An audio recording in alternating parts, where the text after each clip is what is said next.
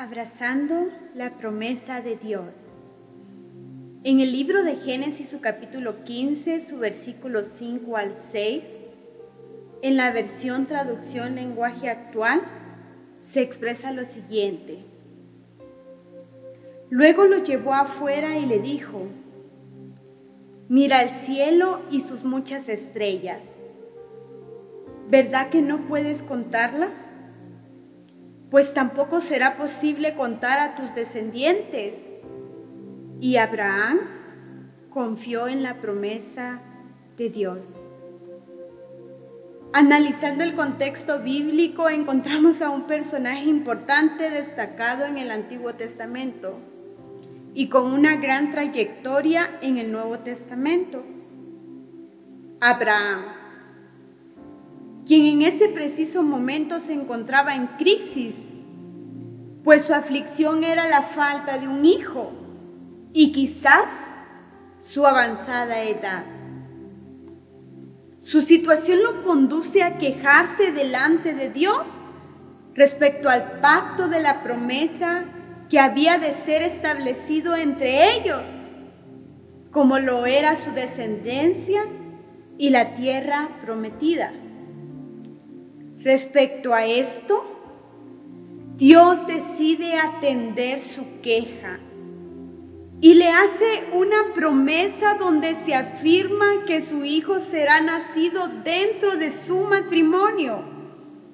Y para depositarle más seguridad, lo conduce afuera y le muestra las estrellas y le dice, ¿verdad que no puedes contarlas? Pues tampoco será posible contar a tus descendientes.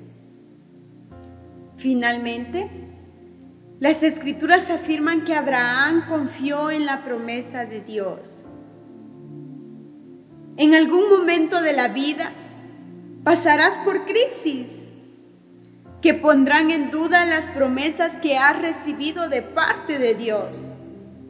Quizás desconfíes de tus capacidades, proyectos o sueños. Y está bien que te quejes delante de Dios que expreses todo aquello que te quita la paz. Pero de algo debes estar seguro. Y es que Dios siempre llega en el momento indicado para ministrar y hablar a tu corazón, afirmando sus promesas y depositando esperanza a tu vida. Pero debes de recordar algo importante Dios le habló a Abraham, pero también Abraham respondió al llamado de Dios. Pues la palabra dice que Abraham confió en Dios.